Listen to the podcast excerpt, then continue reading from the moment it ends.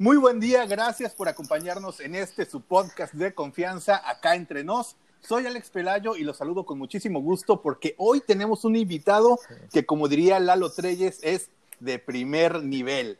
Pero antes de presentarlo, quiero darle la bienvenida a mi compañero de esta aventura, Pollo Lagunes. Pollo, ¿cómo estás? Mi querido Alex, eh, muy contento, eh, buenos días a todos y de verdad que si no estuviera en calzoncillos estaría de smoking por nuestro invitado. De frac, de acuerdo. Y sin más preámbulo, nuestro invitado de hoy es primeramente un extraordinario amigo tanto de Pollo como mío.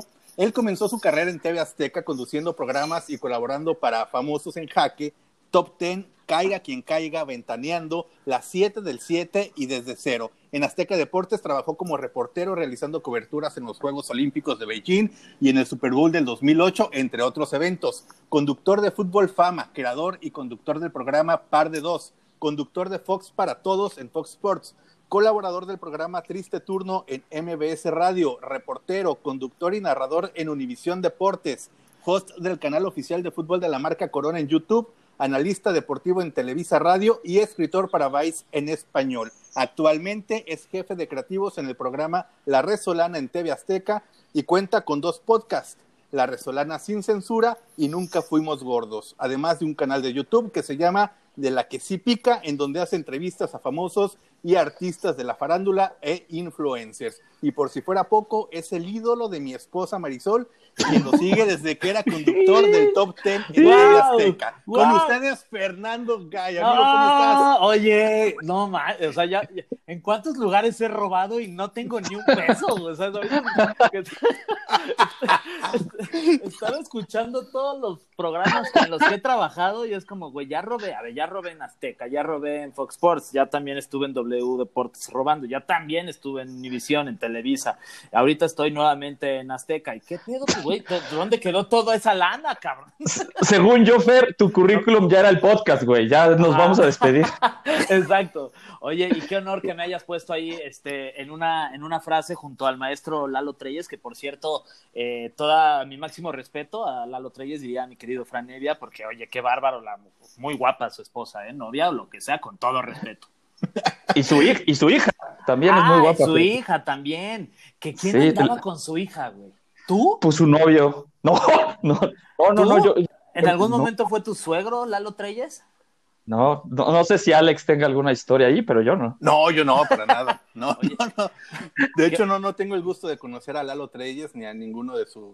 Bueno, alguna vez creo que entrevisté a su papá, a Nacho Treyes, que en paz descanse, pero no, o sea, no, no, a, a Lalo Treyes no tuve el gusto, a pesar de que cuando estuve en Univisión Deportes había como una muy buena relación con Televisa, tan buena que ya se fusionaron ambas empresas, pero fíjate que no, nunca me tocó con Lalo Treyes. Y hablando de tu currículum vital, mi querido Fer, creo que te faltan tres cosas solamente por hacer y ya habrás cumplido como que con todo el ciclo, ¿no? Ser pues, DJ. Ajá. ah, no, ya soy, espérate, mi nombre de... Mi nombre de... Mi nombre de nombre? Tengo nombre de DJ. Este, porque solamente voy a debutar eh, en mi boda, a la cual espero puedan estar ahí presentes, que por cierto se canceló y pues a ver si llegamos primero al, 20 del, próximo año, ¿no? Porque esto está ya valiendo madre. Este, pero mi nombre de, DJ es DJ Regaitón, porque pongo puro reggaetón, ah, pero pues le metí mi apellido ahí en el... En el... Sí. Hiciste lo de Mónica Garza en Historias Engarzadas, pero versión DJ. Exactamente, tal cual. Y también me despido con esta cosa que hacía Mónica Garza, ya sabes, con las manitas. Te agarras tus deditos. Ajá, como engarzándose sus dedos. Ah, ah muy bien. Tú regaitoneas. Sí, pues es que es el DJ regaitón. Música para perrear. Y bueno, para cerrar con este círculo, te faltan otros dos empleos más. Uy, qué nervios, a ver. Estando pero. Híjole, ya, y ya es que, güey, soy una básica, ¿verdad? O sea, soy una básica. Ay, Oye, no de puedo decir eso ya, ¿verdad? Soy una básica. para que no se razón, ya, ya, hiciste tu stand-up, ¿verdad? Ya hice, ya debuté en el mundo del stand-up, que por cierto también el pollo ya también debutó y por ahí me contaron que lo hizo muy bien. Este, yo tuve cinco minutos de, de, mi debut. Eh, tomé un curso con un comediante que se llama el tío Robert y el examen final, digamos, era presentar tu, tu rutina en un show para para abierto para gente, para el público, y llegaron como, como 100 personas y ahí di mi, mi rutina de 5 minutos, en donde, por cierto, hago una mezcla de, eh, de lo que más me gusta a mí, que es el deporte, la imitación. y los tacos. Los tacos y la guerra. no, sé por qué, no sé por qué metí la guerra, pero pues ahí la... metí en mi rutina. Y el expresionismo alemán. Y el, y el puntillismo. Pero yo no sabía también que tu pollo habías tenido tu stand-up. Yo, sí, sí, sí, fíjate que yo tampoco conozco los límites de la autohumillación. Entonces,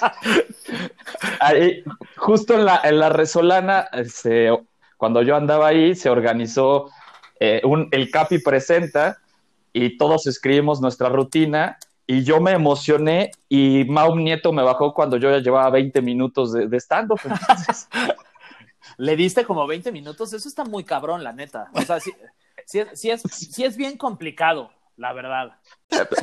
Y, ahorita ya cada vez va a ser más complicado, ¿no? Como ya no se puede hacer chistes de nada, el stand-up te va a durar un TikTok. Vámonos. Sí, sí, sí, Qué, hueva, qué hueva eso, la verdad. Va a ser como un open mic de cinco minutos, ¿no? De esos, como de los que suben y que tienes tres minutos, los que van empezando, ¿no? y, como speed dates van a hacer. Sí, sí, sí, sí. Y bueno, este sí estoy seguro que no lo has hecho, mi querido. Uy, a ver, ¿eh? Híjole, ya. Falta que vayas en tu camioneta por las calles de la Ciudad de México gritando, compro refrigeradores, lavadoras, estufa y fierro viejo que venda. Te, te tengo una historia. a ver. te tengo noticias. Te tengo noticias, Alex. Ya vendí fierro viejo. no, es así, no, es así, no, ¿eh? Pero mira, como está la situación, ya, tengo, unos cachivaches que cachivache. Exacto. Que tranquilamente. Oye, Fernando, de verdad que muchas gracias por aceptar la invitación de, de estar aquí con este humilde podcast que estamos comenzando, creo que con el pie derecho, con invitados de super lujo. Y fíjate que quisiera comenzar con, contigo, con, con Pollo, eh, preguntándoles algo que justamente está como muy en boga hoy en día y que ustedes es un tema que conocen a la perfección. Como gente de comedia, porque los dos han involucrados con temas de, de comedia, eh, incluso tú, Fer, en estos momentos con el tema de, de la resolana y todo esto, ¿qué tanto eh, está perjudicándolos la actualidad que estamos viviendo de censura? Tanto la censura del gobierno, que lo estamos viendo, es una realidad, pero creo que la más preocupante para mí, esta censura de, los progres, de los buenos, de, los correctitos, que, buenos. que, nada, que nada les gusta, que, de todo se ofenden, que para todo quieren cancelar este, estando peros, ya lo vimos con Broso en su momento, que ya no tiene programa y que tuvo que venirse acá a Estados Unidos para seguir con su carrera, lo vimos hace algunos días con Chomel Torres, lo vimos con Richo Farrell, ¿no? Que también le sacaron por ahí un chiste de uno de sus stand-ups este, y lo acusaron de pedófilo. Caray, qué difícil, ¿no? O, pero también está la contraparte que otros dicen, no, es que este es el mejor momento para hacer comedia. ¿En dónde nos encontramos parados, Fer, Pollo? Bueno, primero yo quiero decir que nadie lo tiene tan complicado como Fer, porque él es blanco, de ojos azules, heterosexual y se apellida Guy. Entonces, si, él con, eso logra hacer comedia es porque es el mejor. Pero yo, yo, creo, yo creo que digo, no, este chiste alguien se va a emputar. Este chiste, si lo hago, fulana de tal me va a tuitear que tal cosa. Y creo que es cuando ocurre eso, es que los progres están ganando. Cuando ya te da hueva discutir y mejor evitas poner un chiste, cuando ya dices, esto es muy gracioso, pero me va a meter en un pedo, mejor me lo evito, es que estamos perdiendo la batalla y creo que estamos llegando a ese punto. Sí, o sea, de acuerdo, a mí me parece que estamos caminando en una, en, una cuerdita floja, sobre todo a la gente que ahorita, pues, sí, nos dedicamos a esto y que a lo mejor tenemos cierta cantidad de seguidores y que puede, puede haber gente que, que, te lea, es, está todo muy sensible. También yo siento que la gente eh, en general estamos pasando por un momento complicado, estamos muy frustrados eh, y digo estamos porque justo con este miedo de, que alguien diga, no mames, estás diciendo que están, eh, eh, ¿y tú qué, pendejo? O sea, yo la yo no, yo no estoy frustrado, pero estoy diciendo estamos justamente para que no se sienta mal la gente que sí lo está. Y creo que muchas de nuestras frustraciones o de sus frustraciones las, las están sacando a través de las redes sociales y se ha vuelto esto en una inquisición en donde es eh, buscar a quién le vamos a romper la madre porque está diciendo esto o tal y de repente se encuentran eh, y se buscan porque ya se ha, ya se ha convertido en una especie de, de CSI en donde estos buenitos de los que, de los que hablan eh, se encargan de, de, buscar en redes sociales a ver lo que dijo Mau Nieto en el 2012. A ver, vamos a, vamos a buscar si el Capi eh, ya dijo algo en contra de, los homosexuales. ¿Sabes? Como que me parece que la gente, eh, y sobre todo en esta cuarentena, está teniendo mucho tiempo libre y, a la gente también le gusta, le gusta poner el dedo en la llaga y tratar de, de joder, llámesle por envidia, por frustración, por lo que sea. Y, y, bueno, también hay que entender que hay grupos que, que, vulnerables en los que también han pasado y han, han pasado por situaciones muy complicadas a lo largo de muchísimo tiempo y también han levantado la mano y con toda la razón yo también digo, güey, está, está bien, o sea, hay unas que sí digo, güey, no, ya se están pasando de lanza. Hay otras que sí, que, hay otras que sí creo que, que, güey, que sí son válidas las peleas o las luchas por las cuales están, están haciendo ciertos movimientos, ¿no? Pero también está, está muy complicado. Ahora para nosotros que nos dedicamos a este pedo de escribir comedia es, bien difícil. Como dice el pollo, ya hasta te autocensuras porque dices, puta, es que si digo esto, voy a joder, a, voy a molestar a este grupo que, que, que se va a sentir eh, mal con lo que estoy. Entonces, es, es realmente muy difícil, pero me parece que si llegamos a un punto en el que se censure todo lo que tiene que ver con comedia y en el que exista la prohibición, básicamente estamos hablando de que ya no va a existir libertad para absolutamente nada y básicamente pues me voy a tener que dedicar a vender fierro viejo que y, y eso de lo que hablaban porque no voy a tener trabajo, güey. y se habrá completado el círculo, ¿ves? Exactamente. sí. Exactamente, pero sí, sí, sí, sí vivimos tiempos muy, muy complicados. En Oye, Fer, sí. Eh, y por ejemplo, ahora que estás en la Resolana, y me imagino que tienen sus juntas de, preproducción para, para, el show, eh, y están como con esta lluvia de ideas y, y, preparando sketches y chistes y todo este rollo, sí es más complicado que antes, es decir, si es como que, oye, si ponemos esto, no, no, no, espérate, esto no lo pongas porque se puede ofender la comunidad lésbico gay, o se pueden ofender los afroamericanos, o se pueden ofender, o sea, si llegan a, ese punto o no, o les vale y ustedes tiran. los afroamericanos no creo, porque el Capi pertenece a ese grupo, pero perdón que te interrumpí, pero... E, e, exactamente, entonces no hay pedo. Si, yo fuera el Capi, yo, no, yo sí no lo podría decir. Estamos llegando al punto más crítico porque creo que muchos ya nos estamos autocensurando.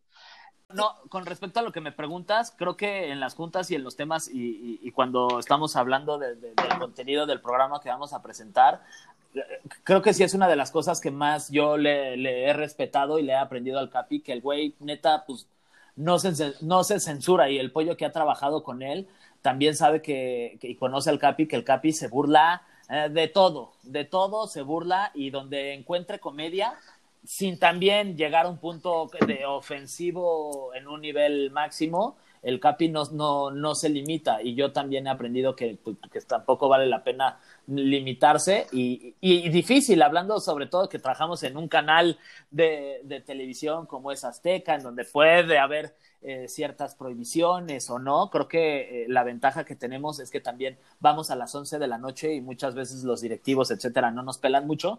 Entonces, pues también también tenemos la libertad de poder decir cualquier mamada que el Capi se la pasa diciendo. ay, este que es programa, si lo estás viendo Pacheco fumando foco, pues qué mejor, ya sabes como, ya, ya es un nivel de, de valeverguismo que yo la neta me he subido a su barco y, y, la neta lo disfruto muchísimo. De acuerdo. Oye, voy a leer un tweet que escribió hace poco la pluma del pollo, que bueno, es su arroba, eh, la de Pollito Lagunes, que dice así, y no sé si tú estés de acuerdo, Fer, yo estoy tan de acuerdo estuve que le di RT, y creo que, que, envuelve una realidad bien interesante y quiero que, que, lo platiquemos. Y empieza así el tweet con una pregunta. ¿Se acuerdan de que hasta hace muy poco se hablaba del famoso humor mexicano, de que todo nos da risa y nos burlamos hasta de la muerte? Uf, qué bueno que terminamos con esa farsa. Siendo un país lleno de resentidos, ha salido a flote que ese mentado humor nunca existió. ¿Estás de acuerdo, Fer? Híjole, pues, pues, pues, pues es que sí, pareciera que sí existe en algún momento, ¿no? Pero con todo lo que está sucediendo, pues nada más habla de que quizás somos una sociedad que hipócrita realmente, ¿no? O sea, porque ya no estamos subiendo a un mame de que todo está prohibido cuando sabemos que si algo caracteriza al mexicano es, es, la comedia y el humor a partir de, de, tragedias que han sucedido a lo largo de todo el tiempo y que nosotros, hasta el más mocho que me diga, se ha reído de alguna tragedia. También hay que, como, lo, como lo dijo Woody Allen, también hay que entender que, que, la comedia es tragedia más tiempo, pero creo que ahorita eso ya está todavía mucho, resalta todavía mucho más, mucho más fuerte, ¿no? Fíjate, si, si puedo, Alex, que ahí, creo que Fer eh, puso el dedo en la llaga, ahí sí, porque, y, y estoy de acuerdo conmigo mismo cuando escribí ese tweet. sí, me encanta. porque... Me mamó mi tweet. no, porque creo, creo que la confusión radica en, en, en confundir, evidentemente, ser alegres con, con la comedia. El mexicano es alegre, sin duda, pero eso no significa que el mexicano se ría de todo. Que hagamos fiesta, nos encanta el desmadre y seamos súper amables, y en el mundo entero digan, ah, no mames, un mexicano es peda segura y es muy divertido, a que aceptemos las burlas, a que nos, nos, sepamos burlar de nosotros mismos. Yo, yo creo que hemos caído en una, en nuestra propia mentira, porque el mexicano, ya no, no se trata de hacer un análisis sociológico, pero es, es tan diverso y, está, y hay indígenas, ya hay españoles, ya hay alemanes, y somos una mezcla rarísima que si sacamos un fenotipo del humor mexicano, pues este cuál es? Es el de Capulina, es el de Polo Polo, porque los, los, indígenas no son personas precisamente con gran humor, son mucho más apocados, más serios. Lo, entonces, ¿cuál es? Yo siento que es mucho más fácil pensar, no, es que el mexicano se ríe de todo, cuando no es cierto. En, en las épocas de Díaz Ordaz, de Luis Echeverría, puta, la censura era impresionante. ¿Y qué, cuáles eran las películas de esa época? Las de las de Alfonso Sayas, las de este tipo de, que era, eran de humor, pero era algo patético. Luego, Chabelo nos enseñó durante 35 años cierta comedia, que la verdad es la comedia más, más como, no sé si decirlo, más elemental. Eh, somos el humor de Derbez, somos el humor de Richo Farrell, porque es muy fácil entender el humor inglés. El humor inglés es, viene de, pasa de Mr. Bean y acaba en Ricky Gervais, o sabes, de Monty Python, el humor gringo, el humor de tal lado, pero el mexicano, yo por más que lo pienso, no encuentro, es, este es el humor mexicano, porque hay como muchos, pero nunca, no sé, creo y que estoy muy amargado. No, no, no, yo creo que, no. tienes toda la razón, y podríamos pensar que sí existe un humor el, típico humor mexicano, ¿no? Como que se habla el de justo el del típico humor inglés, el de Monty Python. Pero, pero, pero realmente que en México, pues siempre o buscamos tropicalizar lo que vemos en otros lados y, al final, pues no le agarramos. O sea, eso no, no, no, no le agarramos y pues mucha gente se siente ofendida, o sea, porque básicamente, o sea, lo que pasa con el stand-up, que el stand-up pues, no, no, nace, no nace en México y, y, es, y es más o menos pues un movimiento, digamos, nuevo, pero pues viene de, de Estados Unidos, ¿no? Por ponerte un ejemplo de todos estos de los que están, de los que estamos hablando, de Dave Chappelle, de Eddie Murphy, que, que bueno, que ya son mucho más viejos.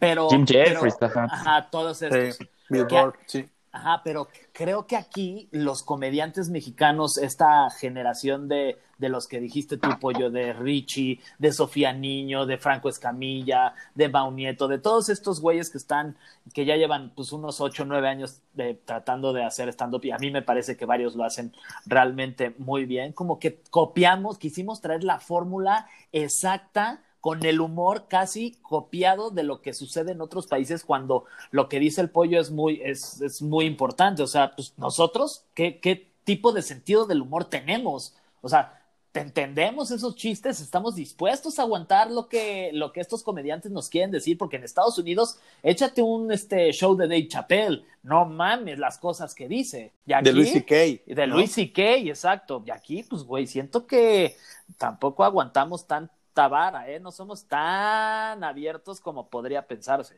Y justamente creo que en el tuit de, de Pollito dan el clavo con algo. Dice, siendo un país lleno de resentidos. Yo ahí estoy totalmente de acuerdo porque creo que estos resentidos nunca habían tenido como tanta, tanta oportunidad de dejarse oír o de que nosotros los podamos escuchar hasta ahora creo que como que siempre estuvieron escondidos, como que siempre estuvieron ahí abajito de las piedras y de pronto se da este boom de, de, lo correcto o este boom de este gobierno de la cuarta transformación que también empieza eh, a, marcar cierta censura y salen y polulan por todas partes estos resentidos sociales y, y de pronto ya nada les gusta, ya todo les ofende. Eh, yo creo que una parte del humor mexicano creo yo, porque yo crecí con ese, fue el del albur, por ejemplo, ¿no? el, de los chistes de Polo Polo, este, de, esos comediantes que eran de, chistes como muy picosos, ¿no? Y de pronto, pues todos esos chistes eh, de doble sentido y de albur como que ya también son políticamente incorrectos y ya está mal que albures porque de pronto eh, ya estás eh, ofendiendo a la gente y que por qué lo dices así, por qué no te consigues un chiste un poco más, ahora sí que para todo público, ¿no? Que todos, que todos lo puedan disfrutar. Y dices, no, o sea, si durante 30 años nos reímos de, de, los albures y nos reímos del doble sentido, ¿por qué ahora se ofenden si Richie O'Farrell este, habla de un chiste y, y, ya hasta lo acusan de, de, pedófilo, ¿no? O de que Chumel se hace un, una comedia política y también lo quieren censurar porque ya no está bien visto tirarle al presidente. Yo creo que estamos, sin duda alguna, lleno de resentidos actualmente. No sé si sea una moda, pero de que salieron por todas partes, eso no me cabe la menor duda. Ahí lo que yo creo es que cuando dices, ¿por qué a Richie sí lo pueden atacar y a Fulano no? ¿Se acuerdan de la famosa reina del albur que se murió hace poquito? Se llama ah, Lourdes. La de Tepito. Ahorita, si, si Richo dijera esos albures, lo matan. Ella sí podía porque era una señora humilde de Tepito. El tema es, creo yo, que todos somos resentidos en algún punto, seguramente. El problema es que el exceso de resentimiento te lleva al fanatismo. Y el fanatismo es por definición carente de humor. Ningún fanático tiene sentido del humor. Si yo soy fanático de cualquier cosa, jamás voy a aceptar una burla al respecto. Entonces nos llenamos de, nos llenamos de resentidos que se convirtieron en fanáticos y estos fanáticos evidentemente no conciben una broma. Y el fanatismo puede estar hasta del Club América. A mí la verdad es que si alguien se burla del Club América me vale madre. Pero tengo muchos amigos que sí están dispuestos a agarrarse a putazos porque alguien ah, dijo que los de la, América son unos rateros. Entonces, ¿yo cómo voy a hacer un chiste sobre la América frente a fulano de tal? Y a partir de ahí, todo lo demás. ¿Yo cómo voy a hacer un chiste que implique a una mujer si yo soy una mujer que está resentida y que practica un fanatismo, este, un feminismo fanático? ¿Cómo voy a aceptar una burla sobre López Obrador si soy este, un chairo fanático? Y creo que ahí, ahí está el problema, que alcanzamos un fanatismo ya este, más, más descolocado que el chicharito en la delantera. Sí, Sí, creo, y además creo que como que todo ya está puesto en, grupitos, ¿no? Está el grupo de, los chairos, de los fifís, de los liberales, de los neoliberales, de las feministas, de, los conservadores, de los güeyes que le van a la América, de, o sea, como que todo justo se ha convertido en un tema de, de, fanatismo de grupos, en donde si tú estás segmentado en alguno de estos grupos y a alguien se le ocurre meterse con tu grupo, no mames, pues sacan, sacan las garras y lo defienden a muerte. Creo que justo lo del fanatismo es algo bien importante en, esta época, que todo se ha convertido eh, en, eso, en, en, en fanatismos, güey. Los fanáticos de Trump, los fanáticos de, Andrés Manuel, o sea, no son seguidores, no son personas que, que, que, están de acuerdo con ciertos ideales de estas personas, son güeyes que son fanáticos, o sea, no dudo que tengan en su, o sea, como religiosos, se ha convertido,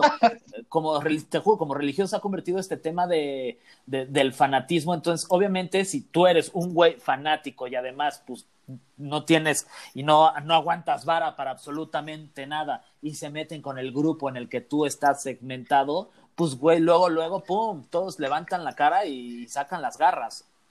Eh, eh, es, es justo eso, Fer. Y además, vamos, los ejemplos más claros, Trump y López Obrador, pero tú te, tú te metes a una página de Facebook de solo veganos y es la misma violencia, la misma falta de humor, la misma intolerancia y la misma intransigencia, porque no, no es el, no es, lo que es contingente es ser vegano, feminista, trompista, amloísta o cristiano.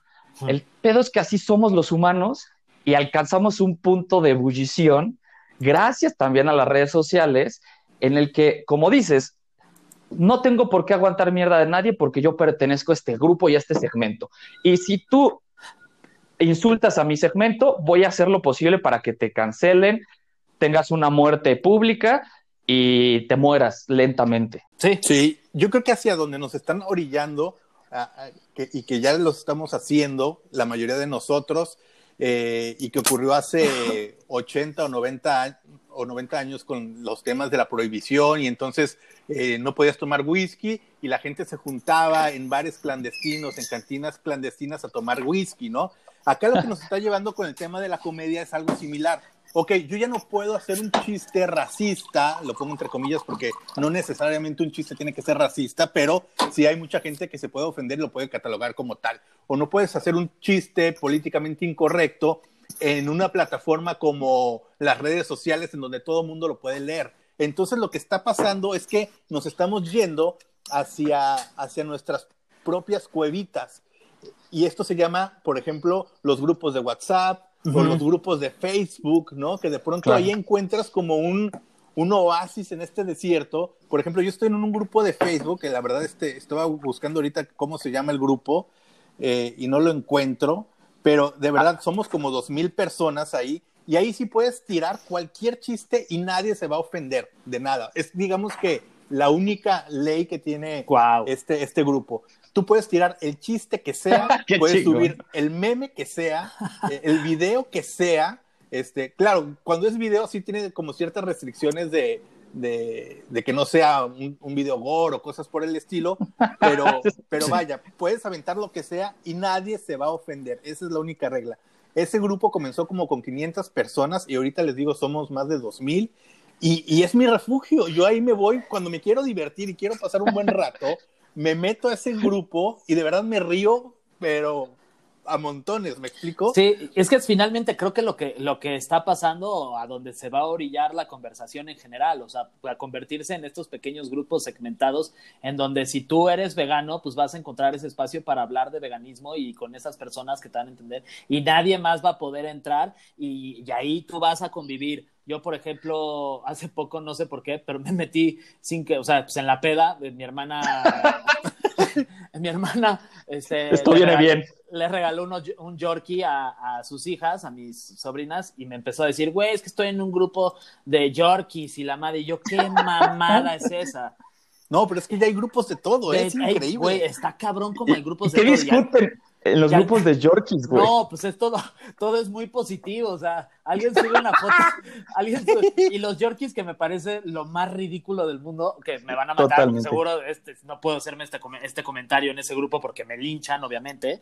Este, güey, unas ridiculeces de suben una foto de un Yorkie y hay dos mil, tres mil comentarios de qué bonito, y todo el mundo, ay, qué bonito Yorkie, ay, a ver cuándo le presentamos a mi York, y así, güey, se, se, vuelve, ya, este, pues grupos en donde tú te vas y te desahogas, o sea, nosotros tres que estamos como más enfermos, siento, este, pues nos laten más los grupos en donde está, por ejemplo, Alex Pelayo, ¿no? En donde puedes tú poner un meme y nadie se va a sentir ofendido porque tampoco es como que tú lo sientas que lo estás haciendo porque pues, es un tema que vaya a ofender a alguien, ¿no? No, simplemente porque así es y ya. Y lo mismo pasa con los grupos de WhatsApp, ¿no? De pronto tienes un grupo de, amigos como que muy cercanos, en donde ahí sí puedes tirar cualquier broma, en donde pueden agarrar de carrilla a cualquier cabrón de ellos y nadie se va a ofender y no pasa nada, ¿no? De pronto había un grupo de WhatsApp en el que estaba, en el que estábamos de hecho varios tuiteros, este, entre ellos Patch, que ya estuvo en este, en este programa, en este podcast, eh, y bueno, varios, varios que incluso seguro ustedes también siguen, y de pronto decíamos, caray, este grupo de WhatsApp es como el Twitter del 2010, ¿saben? O sea, en donde cuando Twitter era solamente eh, monte y culebras, y en donde podías hacer, deshacer y, no pasaba absolutamente nada. Y ahora Twitter es solamente eh, culebras, ¿no? O sea, ahí fueron los que se quedaron y ya no puedes decir como que muchas cosas porque de pronto todo el mundo se ofende. Pero ese tipo de, de grupos de WhatsApp, estos grupos de Facebook, creo que al final del día, si algo va a salvar a Facebook, creo yo, van a hacer este tipo de grupos. Porque al final Facebook se llenó de tías y se llenó de abuelitos y de papás y, de todos ellos, pero de verdad yo cada vez me meto otra vez más a Facebook porque termina siendo como mi válvula de escape gracias a estos grupos. Hay grupos de todo, es increíble, hay grupos de absolutamente todo. De lo que hay de Hay. Gente que odia los libros de J.R. Tolkien. A ver, espérate, voy a buscarlo, que tengo aquí mi grupo frente. Gente que odia. A Tolkien. aquí encontré uno, gente que odia a Bad Bunny. bueno, yo me podría meter a ese. es, que, ¿sabes qué? A mí me gustó mucho el concepto que usaste, Alex, de este, esta analogía con, con la época de la prohibición. Y efectivamente vamos a llegar a, a la clandestinidad de la comedia. La comedia nació de clandestinidad. Luego empezó a crecer, a salir de los bares, de los pops, la chingada, se empezó a hacer más popular. Pero ¿qué pasa? Viene toda esta nueva ola y la comedia va a tener que regresar a los hoyos donde tengan un letrero que digan, aquí se va a hacer chistes de judíos, de negros y de nazis. Entre bajo su propio riesgo y vas a tener que quitarle los teléfonos a la gente y reír, porque al, final no hay nada tan tribal como compartir la risa con alguien. Yo, está la, la Oxymoron, que es también una, una querida tuitera, preguntó, bueno, este, a ver, explíquenos cuál, cuál es el humor, el, humor de ahorita, cuál es el humor que vale la pena. Entonces yo, yo, yo le contesté, y es algo que también creo, el humor que hay que defender, el humor por el que hay que luchar, el humor que nos tiene que preocupar a todos es solamente uno, el humor que te hace reír. A la chingada. Si algo te hace reír, está bien. Si te hizo reír la caída de Edgar, que, que Fer, por cierto, es la persona que más ama reírse de las caídas, si mal no recuerdo. Sí, sí, sí. Me encanta. Este, pues está bien, si a ti solo te hace reír el stand-up de Jim Jeffrey sobre el control de armas, está bien ya hay buena y mala comedia, pero la que nos tiene que preocupar es la que nos da risa. Y si algo te da risa, aunque te cause incomodidad y te sientas mal, con la típica pendejada de compartir un meme de si se ríen nos vemos en el infierno. Pues eso está bien. y, si te, y si te da risa a ti y a mí no, no quiere decir que, está mal y se tenga que, que, cancelar. Cada quien que respete su pinche risa y listo. No, claro, no. ¿Te, acuerdas ver que tú y yo tuvimos no una discusión, pero sí una en, después del temblor de 2017? Ajá, ah, sí, con una, con una. Lo del desfile. Lo del desfile. Es que yo, por ejemplo, ahí sí ah. te, te, daría lo que dice Woody Allen, tragedia más tiempo igual a comedia. Yo ahí, en, este caso sí lo, sí lo pondría como un ejemplo, pero pues platícalo si quieres. circuló un videito donde había un carro alegórico, recordando obviamente lo que ocurrió, y, y aparecía una manita en los escombros como saludando, no sé si, si se acuerdan, Alex, ¿te acuerdas? Sí, claro, por supuesto. Y la verdad es que a mí me dio mucha risa y a, a Fer también, era muy bueno. Pero, pero lo, hay cuenta por qué a ti no te dio risa, Fer. Es que, es que yo no me dio risa porque yo estuve muy, o sea, me metí mucho al pedo y estuve muy involucrado en este, eh, en rescates y eso por, por cuestiones de, de chamba de mi cuñado que tenía unas herramientas que eran de mucha utilidad para, para el gobierno en general, entonces se las pidieron, entonces nosotros las manejábamos y, y en una de estas situaciones, pues lamentablemente pues, sacamos a, a dos mujeres muertas eh, bajo los escombros y, y, sí fue una cosa que se me quedó que se me quedó como un, pequeño un pequeño trauma porque pues lo vi lo vi enfrente de mí y yo estaba yo estaba ahí eh, en ese momento en un edificio en el centro de, de la Ciudad de México y, y, luego aparece esto y la verdad es que sí fue como bueno es que a mí esto sí no me da no me está dando risa ahorita ahorita es tragedia eh, más tiempo esto para mí no es comedia.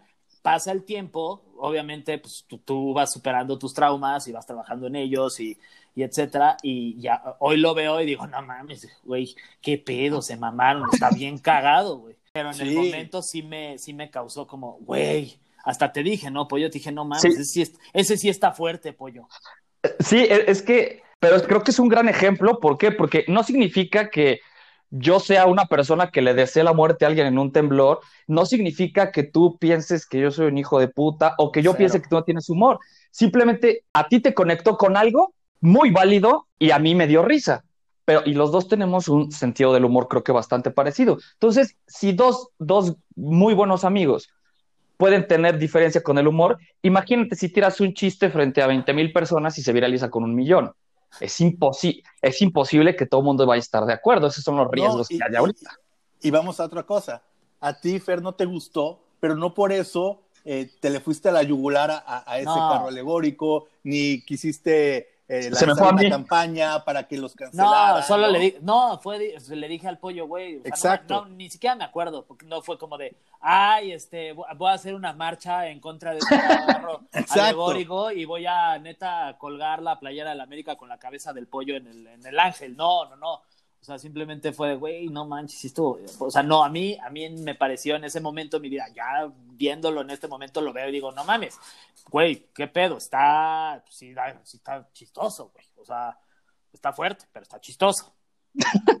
a mí me pasó lo mismo, este, con el chiste de, de Richie Farrell, el que se hizo viral, en el que cuenta como un chiste eh, en el que involucraba a un niño, ¿no? Y, que los tocamientos y todo este rollo, a mí no me gustó, me pareció de muy mal gusto y quizás necesitaba escuchar como que todo el contexto para entenderle más el chiste y reírme, pero no me gustó y, no por eso. Y yo sé que, por ejemplo, todos mis amigos de Twitter, este, pues lo tomaron como, o, como que, que sí era un buen chiste y ellos sí se rieron y todo. A mí no me gustó y digo, bueno, mis amigos están en su derecho de que si les gustó se rían y se diviertan, a mí no me gustó y no por esto los voy a tachar de, que son unos eh, sinvergüenzas o de que qué poca porque se ríen de este chiste. No, no pasa nada. Es decir, al final hay que respetar. Si no te gusta, no pasa nada. Si te gusta, te ríes y, y se, acabó, no sé.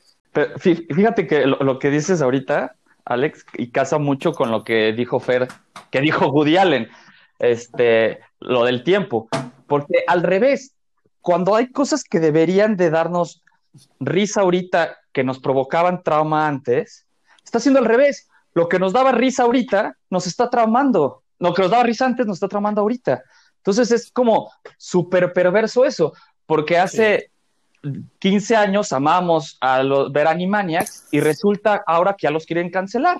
Ajá, entonces creo que ese es el, ese es el, el, gran tema, esta cacería de brujas de la que, o de brujos, porque pues si no, sí estamos siendo medio machistas. Brujes.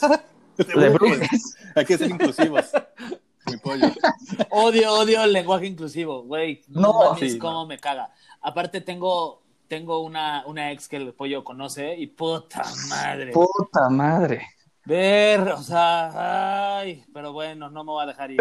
O sea, tu ex hablaba como el perro Bermúdez, para todo era. Sí.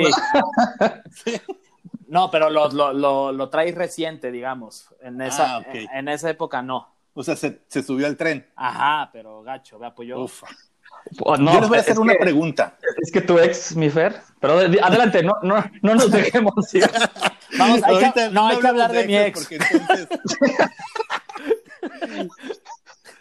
Les voy a hacer No, una pero- pregunta y, y a ver, este, ¿alguno de ustedes ha escrito o ha publicado un post o ha tuiteado algo, este, que de pronto les juegue en contra y se les vaya toda la marabunta encima?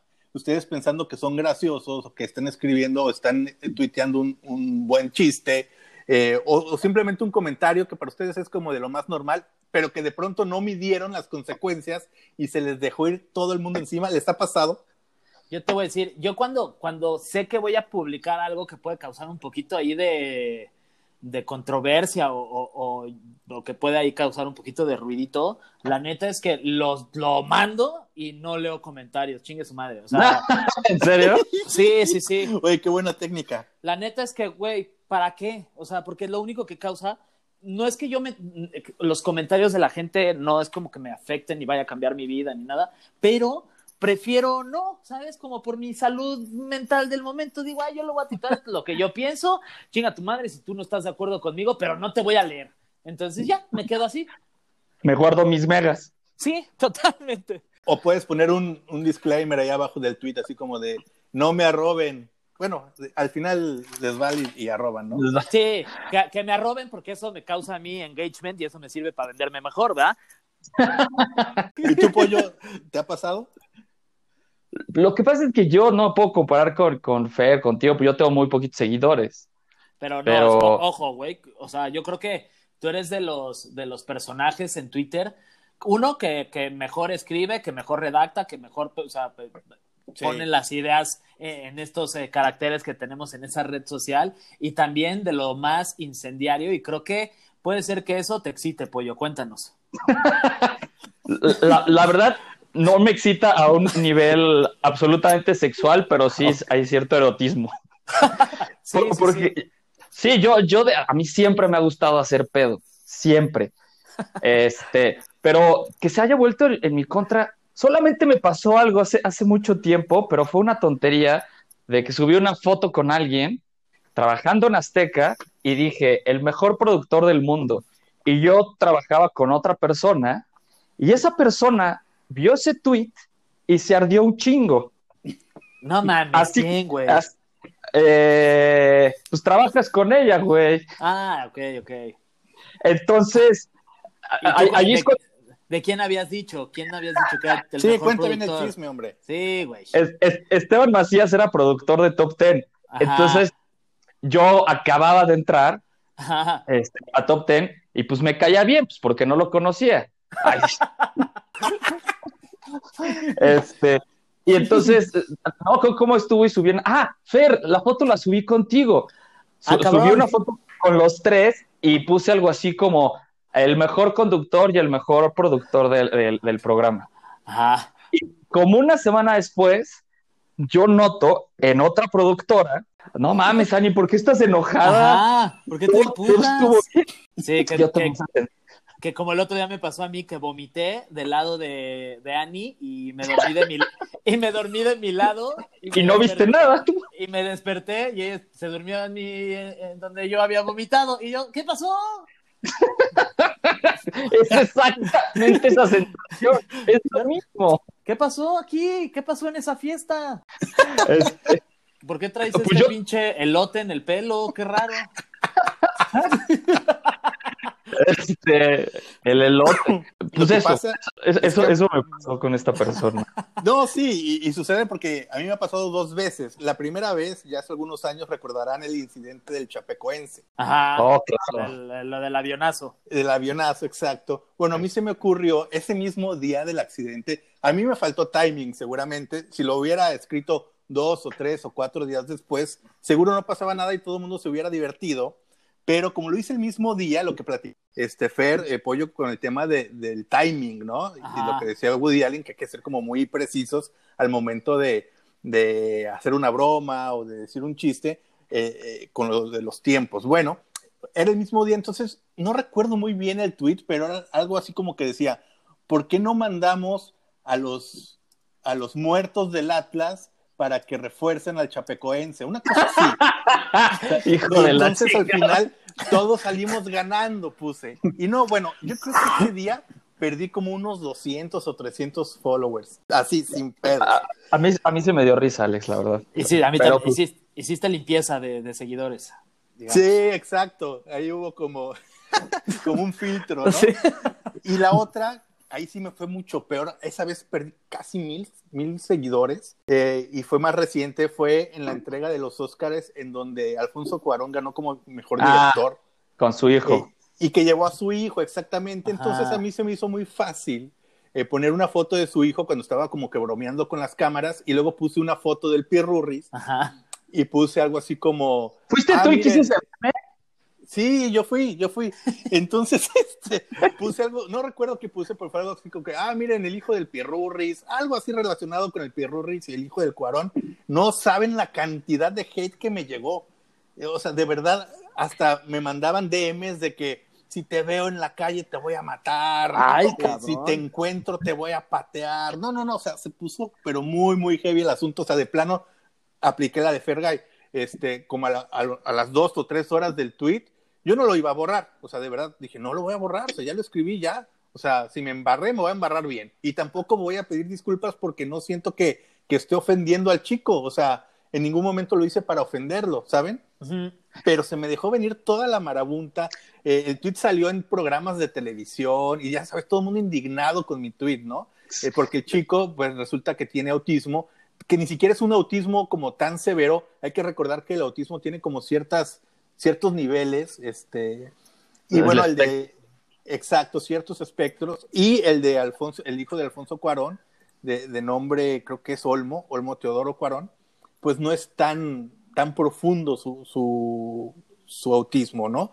Pero bueno, de cualquier manera esto no le importó a la gente, se me dejaron ir, pero si a la yugular, y entonces fue cuando dije, bueno, de aquí en adelante, a lo mejor antes de mandar un tweet, voy a pensarlo dos veces, aunque digo, de verdad, de cualquier manera lo hubiera hecho, pero sí, sí fue esa ocasión que se me dejaron ir horriblemente y fue otro filtro, porque mucha gente sí se divirtió con el tweet y les pareció gracioso y dijeron, pues no pasa nada, es un chiste, o sea, no estás ofendiéndolo, no estás ofendiendo su, su autismo, ni mucho menos, es decir, pues es como, pues como cualquier broma, ¿no? Este, muchos lo tomaron así, pero otros sí se, ofendieron horrible y me escribieron de asociaciones de autismo, de, oh. fundaciones. No, no, de verdad se puso muy, muy feo, pero pues bueno, pues de, todo, de todo aprendes, ¿no? Y de las asociaciones de autismo pues eran muy cortitos los mo que la chingada. Ah. Eso estuvo mal. Eh, con el gol de, de Jonathan. Yo puse una foto de Ochoa levantando el trofeo y copié el chicharito y le puse, ¿qué onda? ¿Qué tal los hijos? Ya ay, sí, preciosos, sí, son una bendición y bla, bla, bla. ¿Cómo te caga el chicharito?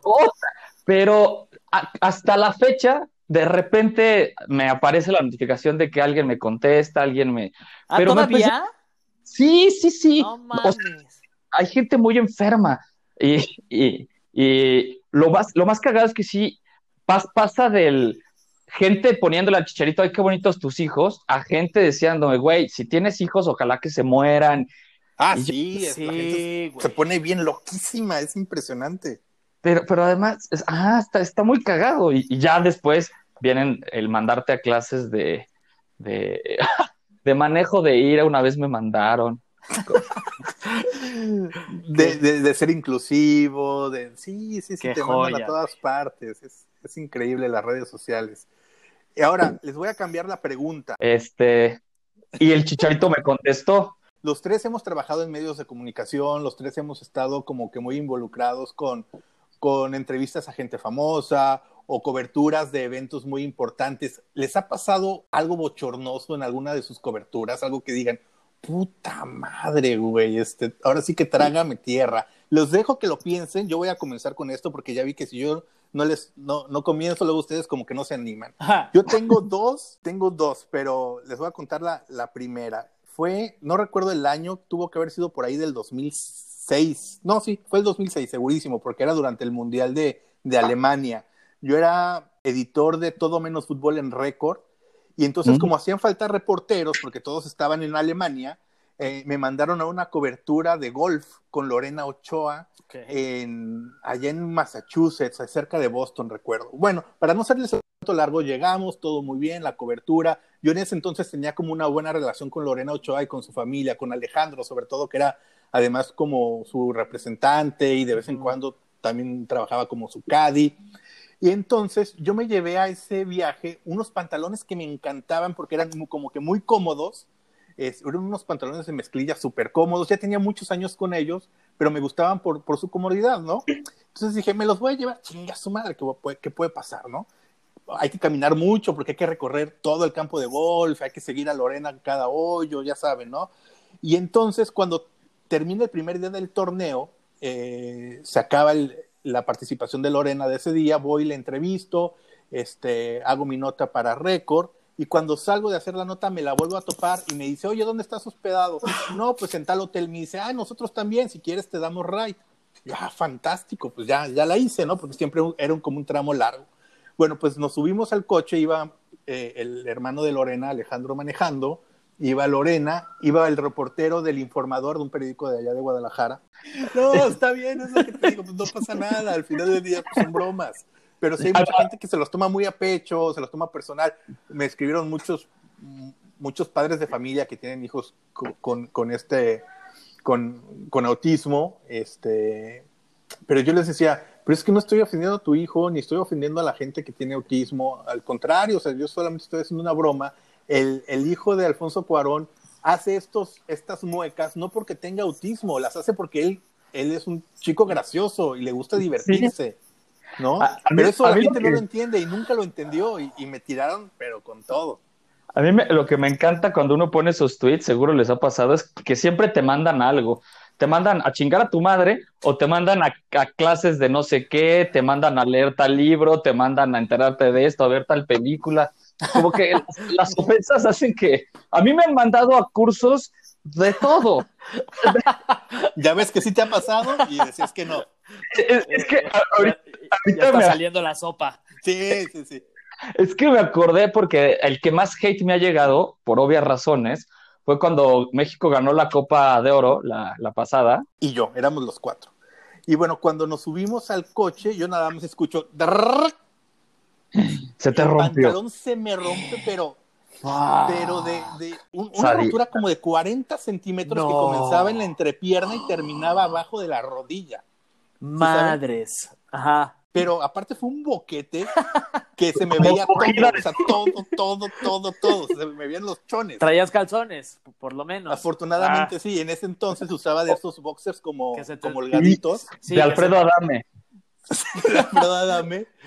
Y entonces este fue como que, fuck, ¿y ahora qué hago? O sea, los demás no se dieron cuenta, este, pero mi pantalón estaba roto por completo. O sea, no había manera de poderlo ocultar. Medio me puse la mochila encima, pero cuando me bajaba, o, cuando me fuera a bajar, pues iban a dar cuenta, porque de verdad se había roto de, de, la entrepierna hasta abajo, ¿no? Y Lorena así de, ya bájate, no, estoy bien. Exacto, así, tal cual. No, es que aquí está, aquí está rico el clima, está bueno, mira. Oye, no, es que el aire acondicionado aquí en el coche está Ah, el aire acondicionado está buenísimo. Es, es, más, yo creo que hasta me va a quedar a dormir aquí, Lorena, está mejor que mi cuarto.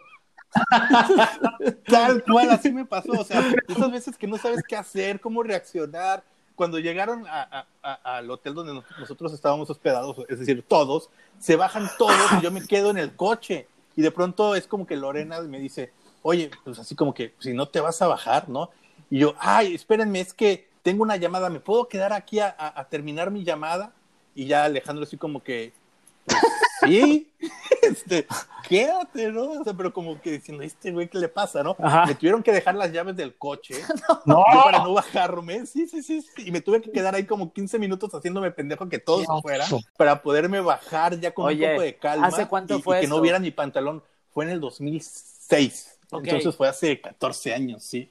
O sea, porque si, siento que si te pasara ahorita, sí dirías como, no mames, ve lo que me acaba de pasar, Lorena.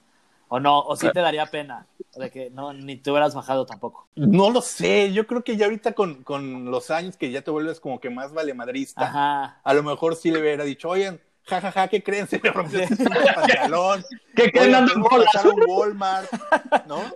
Entonces, pues, ya no hubiera pasado, pasado gran cosa, pero pues estaba medio morro, medio pendejo, te imponían ese tipo de figuras, ¿no? Sí, te, daba mucha este pena, ¿no? Exacto, el evento, estar eh, en una cobertura foránea, entonces fue como de, puta, no supe cómo reaccionar y bueno, pues fue lo que terminé haciendo, así que, este, bueno, son gajes del oficio, no sé si ustedes tengan alguna de esas.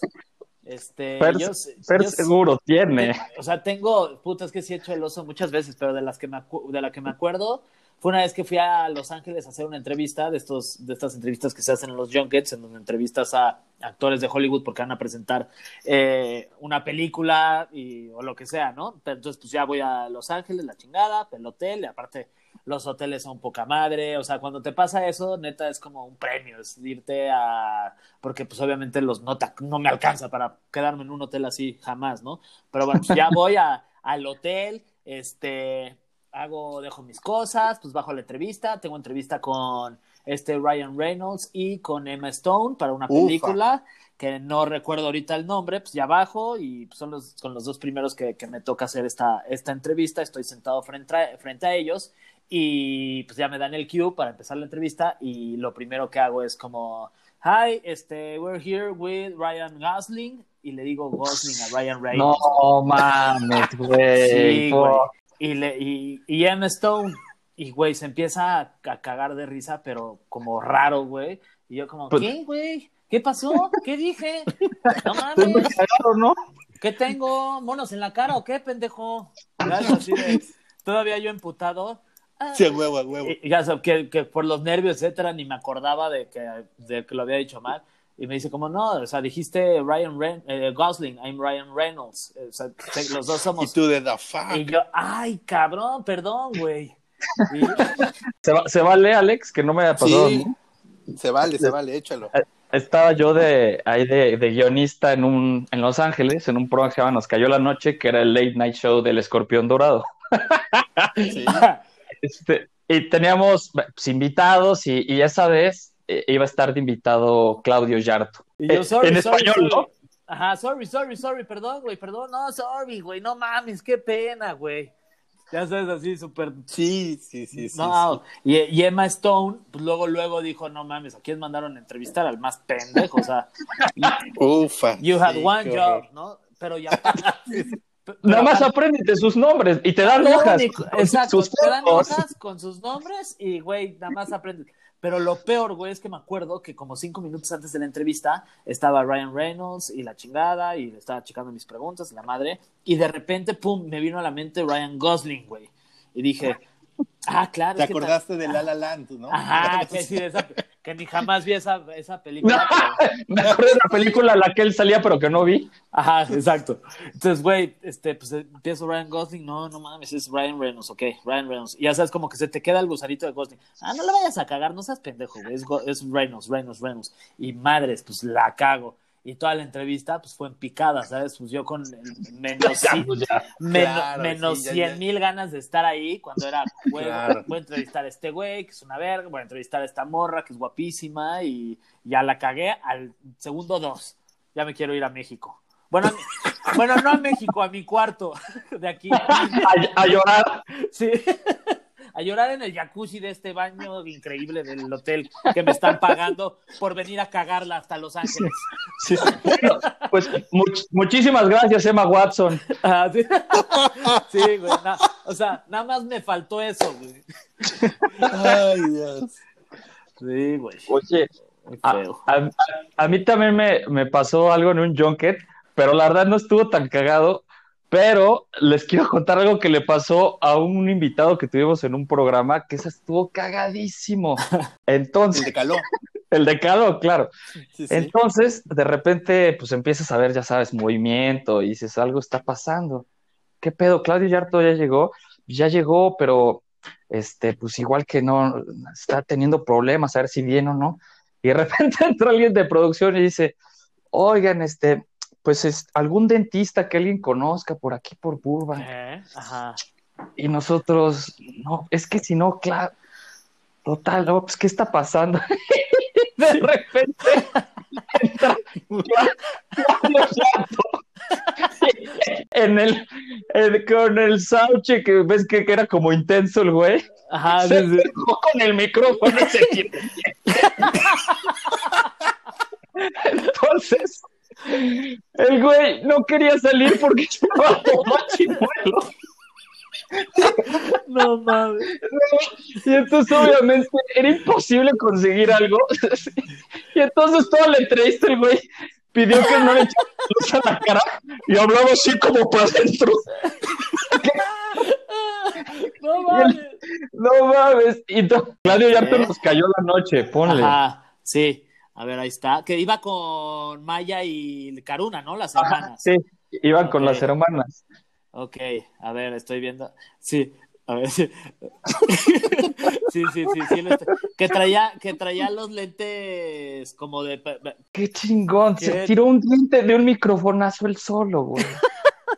increíble. Le hubieran puesto un chicle de esos de. Ajá, como un cloret. No, se, se, barajaron varias. ¿Ves la, pestañita de las, de las cajetillas Malboro? Ajá, no mames.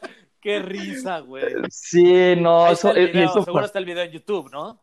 Seguro, seguro está y, van a notarle algo raro a, Claudio Yarton. A ver, en, este momento. En, esa, en esa, sí, sí se le, no sé, algo, algo le pusieron, pero claramente no estaba tan cómodo el, el, ah, señor. Ya lo tengo, a ver, espera, Claudio Yarton. Blanco, o sea, negros, pero el alrededor como blanquito. Sí, lo, lo, vas a notar un poco más eh, timidón, como, como no siendo tan franco. Sí, está, está como serio, no se ríe. Le hubieran contado un chiste. No se ríe, no se ríe. Todos, puta, pues no se rió de nada. Pues no, pues el güey anda chimuelo. Y se tapa, la, se tapa todo el tiempo con la mano, güey, la cara. Sí, güey. No, ah, qué horror. Oye, que por cierto, Maya Caruna, qué barbaridad. No, pues, mío, güey. Las, las donas, bimbo, ¿no? Las donas al mismo tiempo, imagínate. sí, cómo no. Sí. Este, y, y me acordé de, de, de, otra del. No sé por qué me acordé de esta anécdota, fue muy graciosa. El, creo que conocen al Franco El Food, que es también amigo y es, es, es periodista. Sí, cómo no. No sé si coincidiste con él en Record, Alex. Sí, sí, sí, sí coincidimos. ¿Qué tal te caía? Dilo, Alex, ¿te cagaba? ¿Te caía bien? no, me caía bien. Aparte, él estaba en Ciudad de México y yo en Guadalajara, entonces no había como que mucha, mucha mucho Ah, pues por eso te caía bien, güey. Sí, por eso me caía toda madre, sí, sí, totalmente. Pero, el pendejo, no sé si recuerdan la época que, que se hizo famosa Maribel Domínguez, la futbolista esta mexicana, como de las más importantes, ahorita entrenadora de la selección nacional. Marigol. Marigol, exactamente. Entonces, Felipe era, era auxiliar de redacción y se iba a hacer un reportaje sobre, sobre Maribel. Entonces consigue el teléfono de Justino Compeán. En ese momento, pues era, era el presidente. Compeán. Con Justino. Entonces, además, eh, eh, era horrible porque en la redacción de Record, las entrevistas, pues había un speaker. Entonces, todo el mundo estaba alrededor de ti escuchando tus preguntas. ¿No? Entonces el güey le marca a Justino Compeán un pedo, como, como auxiliar, así como de sus primeras entrevistas. Consigue hablar y don Justino, pues así, hola, ¿cómo estás? Sí, sí, tengo. Oiga, don Justino de aquí de Récord, sí, sí, sí. Oiga, sí, quiero, quiero preguntarle su opinión sobre Maribel Guardia. la, redacción empieza a explotar en carcajadas y Justino Compeán le dice, no, pues muy guapa la señora, pero pues, de Maribel en su carrera este cabrón. Wow. Ah, pues es que sí. todos, todos la cagamos, la verdad. Pero vieron cómo, cómo me, me, escondí para no contar mía. Sí, sí, ya, o sea, ya tiraste dos que no son tuyas. Ya, no, así nos quedamos porque Alex es el que lleva el tiempo de este podcast y yo no. Porque se, Porque se nos acabó el tiempo. Se nos acabó. Te salvó la campana. No, fíjese que a mí me pasó algo, este, no fue en una cobertura per se, fue en un evento de Univisión. Eh, en diciembre, este, Univisión organizaba los premios Univisión Deportes. Ajá. Este, en Yo donde fui a como... unos. Sí, sí, En sí, Miami, de acuerdo, ¿no? perfecto, exacto, acá en Miami. No sé si fueron esos donde tú estuviste, Fer, Ajá. en el que eh, yo llevé a, a- a mi esposa como, como pareja, como cada año, y entonces siempre habían como personalidades no solamente del deporte, sino también como del espectáculo, ¿no? Sí. Entonces de pronto mi esposa me dice, ay, mira, ahí está Angelique, Angelique Boyer con Ajá. su pareja. Yo, ah, sí, sí, le digo, ¿te quieres tomar una foto con ellos? Y me dice, ah, ¿se puede? Y yo, sí, sin problema. Ajá. Este, me dijo, va, pues va, ok, déjame voy y les digo. Entonces me acerco con Angelique Boyer y con su pareja y le digo, su pareja era Sebastián Rulli. No Ajá. sé si todavía anden, no, no Sí, sí, tengo sí. idea. Todavía. Yo lo sigo en Sí. TikTok. Ah, mira, mira, mira. Es bueno, Entonces, eh, güey. ¿Sí? Sí, bueno, pues yo, yo no le caí muy bien porque llego y le digo, eh, Patricio Borghetti, ¿me puedes regalar una foto para mi esposa? Oh. No mames. Yo todo el tiempo pensé que era Patricio Borghetti, no sé por qué, no sé en qué momento se me cruzaron los cables. Aparte lo dije como gritando y toda la gente alrededor como que escuchó y me voltearon a ver como, ¡y Wow. pobre pendejo! ¿Sabes? Sebastián Rulli me volteé a ver con una cara de pocos amigos y me dice, soy Sebastián. Y yo, puta madre. Uh, yo, sí, perdón, Sebastián, una foto con mi esposa. Y yo así como de que, madre, traga mi tierra. Y ya el güey así como que, sí, sí, sin problema. Mi esposa pues se acerca ya toda penada, imagínate, ya, yo, yo creo que ella ya se quería ir al coche. Este, No mames. pero pues ya no le quedó de otra. Y- pero yo fui la comidilla ahí en ese día de todo el mundo porque todos se dieron cuenta. Entonces fue como que, ay, mira, ahí va el pendejo que le dijo Patricio Borghetti a Sebastián Rulli, güey. Y todo por Mucha- no conocer del mundo de la farándula, ¿no? Qué guapa una, diferente una de que la otra. recuerdo, perdón, perdón, pollito, una que recuerdo No, no. de, de Fergay estando en Univisión Deportes Ajá. fue cuando el Tuca Ferretti te bateó. Ah, Oh. sí. Traigo una lucha empedernida con el señor Ricardo del Tuca Ferretti, que la verdad es que yo siento que es personal, pero obviamente no es personal porque el señor es así con todo el mundo. Con Pero- todo mundo, ¿eh? Sí, no, ni te preocupes. Pero me gusta Sí, sí, sí. pensar que es solo conmigo. O sea, Que es contigo, claro. Sueño- Que eres especial. Ajá, sueño que soy un. ah, que, que me odia, ¿no? Que es conmigo, que es, que es este güey en su casa así de Fergay, cagajo, me caga ese pinche huevo, me caga. Obviamente, De los juegos que conozco. sí, sí, sí. Obviamente así es con todos, pero, pero me divierte mucho pensar. Sí me ha pasado, ya te- he tenido dos, dos encuentros con, con Ricardo, uno con Ricardo, ¿eh? Yo qué tal. Sí, con tu compa, sí. con sí. mi compa Ricardo, con el Tuca ahí en el aeropuerto que me mandó a la mierda. O sea, yo estaba cubriendo para Univisión y este y de repente pues ya estaba esperando la llegada de Tigres para hacer ahí pues, entrevistas y normalmente pues lo que se hace es que no se hace ni madre porque casi nadie le gusta hablar a los futbolistas, pues que de por sí pues les cuesta trabajo hablar y pues mucho menos en un aeropuerto y luego no les dan permiso. El chiste es que pues ahí estaba el Tuca Ferretti y yo no mames, ahí está el Tuca y estaba con un reportero, me acuerdo que era de Fox o de no sé dónde y le digo, güey, pues le voy a preguntar a ver qué pedo y me dice, no mames, te van a mandar a, a cagar. Ya. Pues a ver, pues en una de esas chicle y pega, pues me acerco y le, le digo al cámara, grábale, grábale. Le digo, este, Tuca, Tuca, eh, ¿cómo, ¿cómo estás? Y se, y se sigue caminando y me dice, bien, si no me molestas. y yo, güey, verga, cabrón, tienes un Ferrari, güey, o sea, sonríe, cabrón. Po- po- ¿Podría ser un poquito más feliz, Tuca, por favor?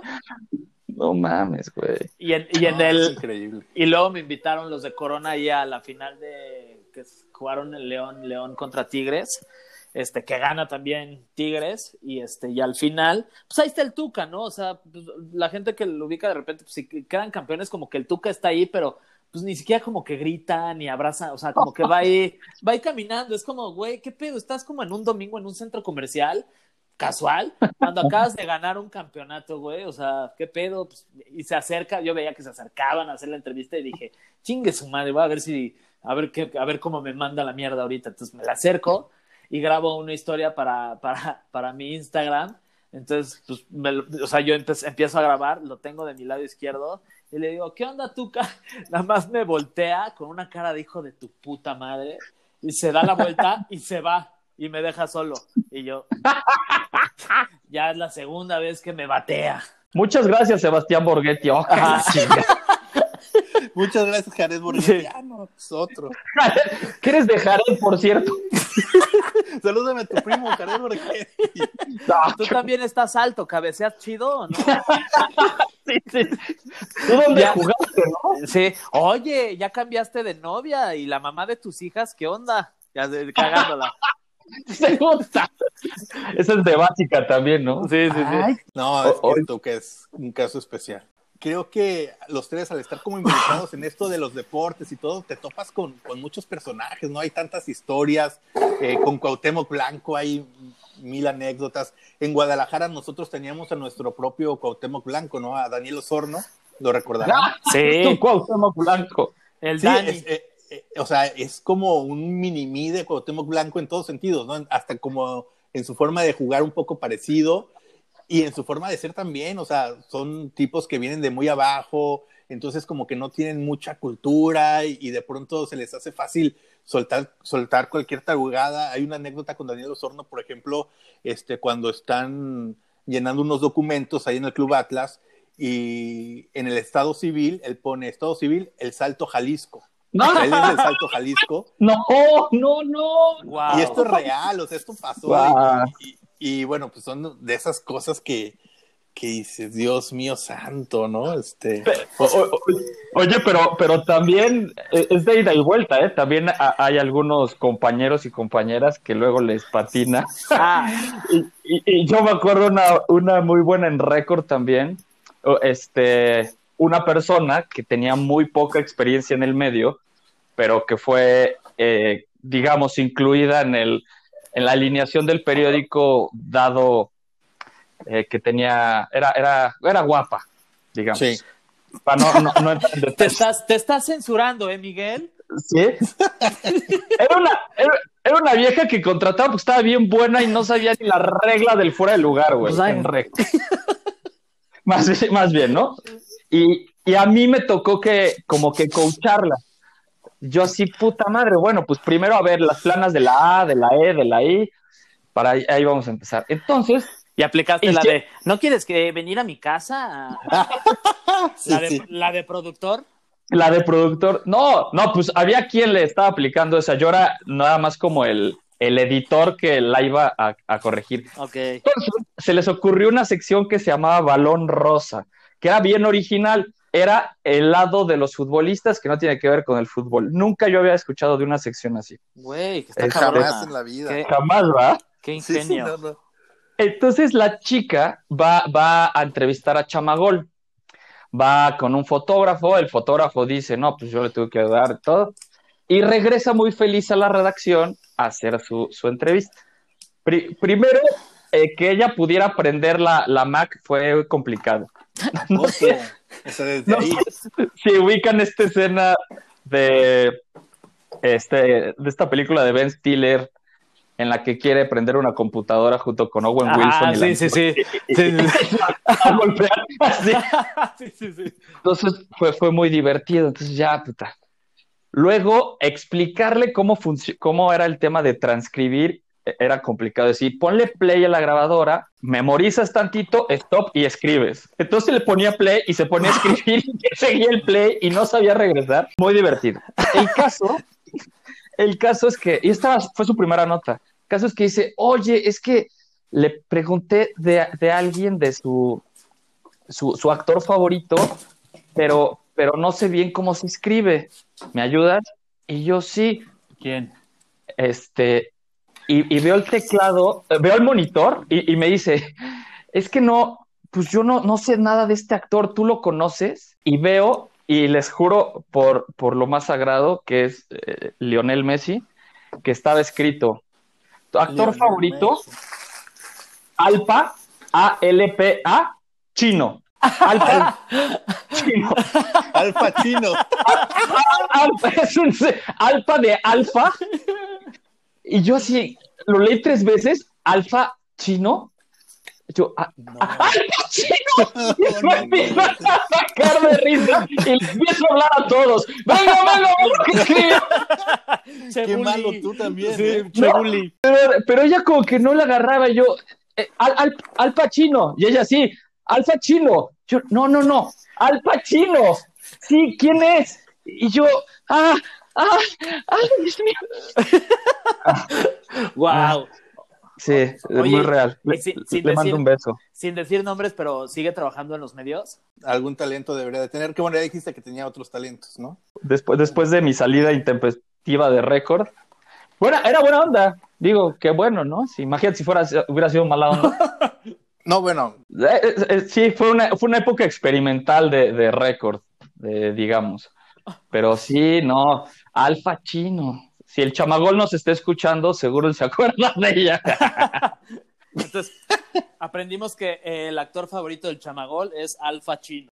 No, caray, qué increíble, qué increíble, de verdad. Sí, mil historias. Puta, con Cuauhtémoc Blanco, una joya. Una vez me empedé con, con él, no, la, la diversión, pero de que muy borrachos, muy divertido. Cuauhtémoc que es una, es una bala. Sí, sí, sí. Digo, ahorita yo creo que ya está más tranqui, pero... Ah, bueno. pues, ¿Quién sabe, no? O al revés, ¿no? Puede ser que no. O hace pedas ahora en el Palacio de Cortés, ¿no? sí.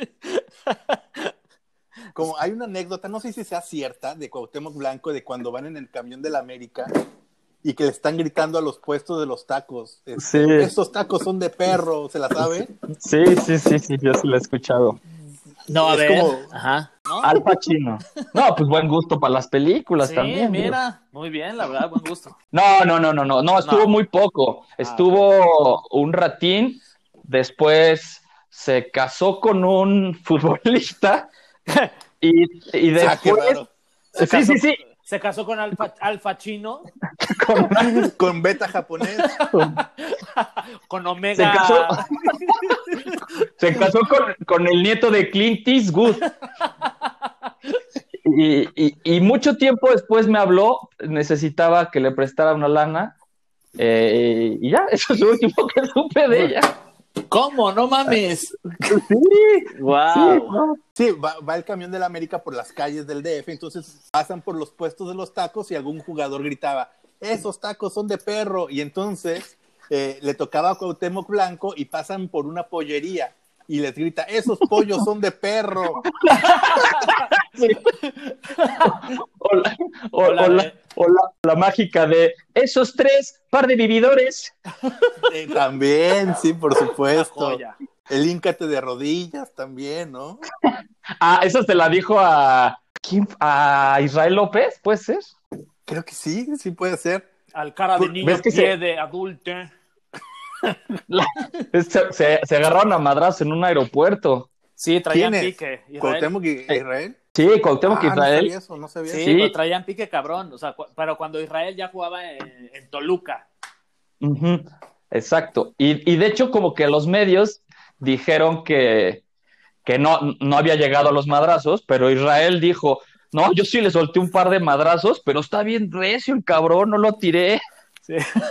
No, pues de barrio, ¿no? No, Cuauhtémoc está muy cabrón. El otro día vi la repetición del de, partido de América contra el Sao Caetano, que se arma la campal gigantesca es en el Estadio Azteca, que empieza Cuauhtémoc y suelta un codazo y luego ya se mete la gente, pero se acaban puteando. No, Cuauhtémoc está muy duro, güey. En la que avientan la carreta, ¿no? Desde la MONU. Exacto, esa. Yo fíjese, ese partido lo vi estando este, en Argentina porque Récord precisamente me mandó a, cubrir la Libertadores. Eh, me tocó cubrir justo ese partido, pero el partido de ida, y luego nos dejaron ahí en Sudamérica para cubrir el partido de vuelta del juego de Santos contra el River Plate. el de Luquetti. El, de Luquetti. El que roban, el que se supone que se adelanta en los penales y eso, ¿no? Sí. Exactamente. Ese, y entonces esa misma noche quedaron eliminados Santos Laguna por parte de River Plate y el América por parte de, del Sao Caetano. Entonces fue como una noche trágica para, para el fútbol mexicano. Y recuerdo muy bien ese día porque estábamos en el palco de prensa del, Monumental de River, es un estadio enorme, y, y la misma gente de prensa de, los, los, argentinos nos empezaron a echar bronca a nosotros. ¿Qué? Neta los mismos periodistas, sí, una manera, o sea, de verdad yo nunca había visto algo en mi vida y nunca más lo volví a ver, solamente ahí, que los mismos periodistas, los mismos reporteros que cubren la, fuente de River Plate, nos empezaron a echar bronca. y nos empezaron a gritar de, todo cuando River Plate avanza este, y dejan fuera a Santos en, en esta tanda de penales que fue como que súper polémica porque creo que sí le robaron a Santos esa vez. Y de verdad me salí asustado, dije, no puede ser, o sea, no puede ser el fanatismo con el que viven el fútbol acá. O sea, nos tuvieron que sacar escoltados, imagínense. Wow. ¿Y con quién ibas más de México? ¿Iban más medios o eras como de.? Sí, no, íbamos varios, íbamos varios de Torreón, iban varios, iba el Guzmán Fox. Sí, sí, sí. Gustavo Mendoza, creo que se apellida. Sí. Sí, ¿verdad? Él, él iba, y fíjate, ahorita que estoy haciendo memoria, híjole, qué mala onda. Él, este, al día siguiente fuimos a, una tienda, nos fuimos de shopping, entonces llegamos a, una tienda de Adidas y vi una, una, playera que me gustó, pero yo ya no traía dinero, lo había dejado en el hotel, y entonces eh, Gustavo me dijo, ah, yo te la pago y me la pagas en el hotel. Y yo, ah, perfecto, me la pagó y ya no lo volví a ver. Ah, justo me está escribiendo que me deposites a mí y que yo le que yo, que yo le llevo su dinero luego, que son... Totalmente. Que es un chingo de dinero que le debes. Ya con intereses deben de ser como 825 mil pesos, ¿no? Exacto. Porque eso fue que en el 2000... ¿Qué año fue? ¿2005? Ota.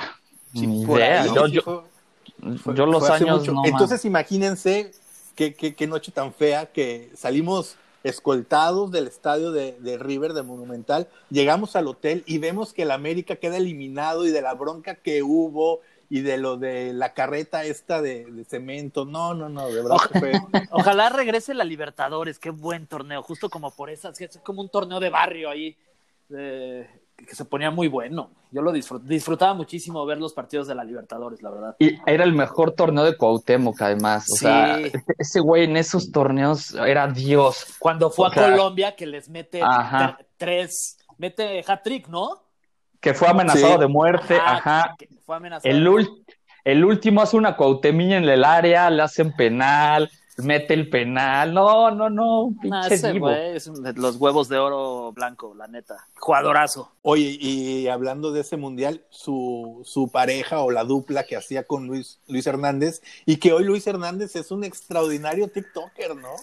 Sí, la neta sí lo hace bien, pero te voy a decir algo. Es que yo, yo ya no lo. A mí ya no me da risa porque una vez yo trabajando en Univisión me creo que no sé si alguien, no sé si tú o alguno de, mi, de, los jefes me dijeron, hay una entrevista con, con Luis Hernández. Le escribí, conseguí su teléfono, le, le escribí y me dijo, sí, güey, ¿cuánto me vas a pagar? Y yo, ¿qué? ¿Neta? Sí, güey. O sea, cobraba las entrevistas. No, sí, uno de los mejores futbolistas que ha dado México.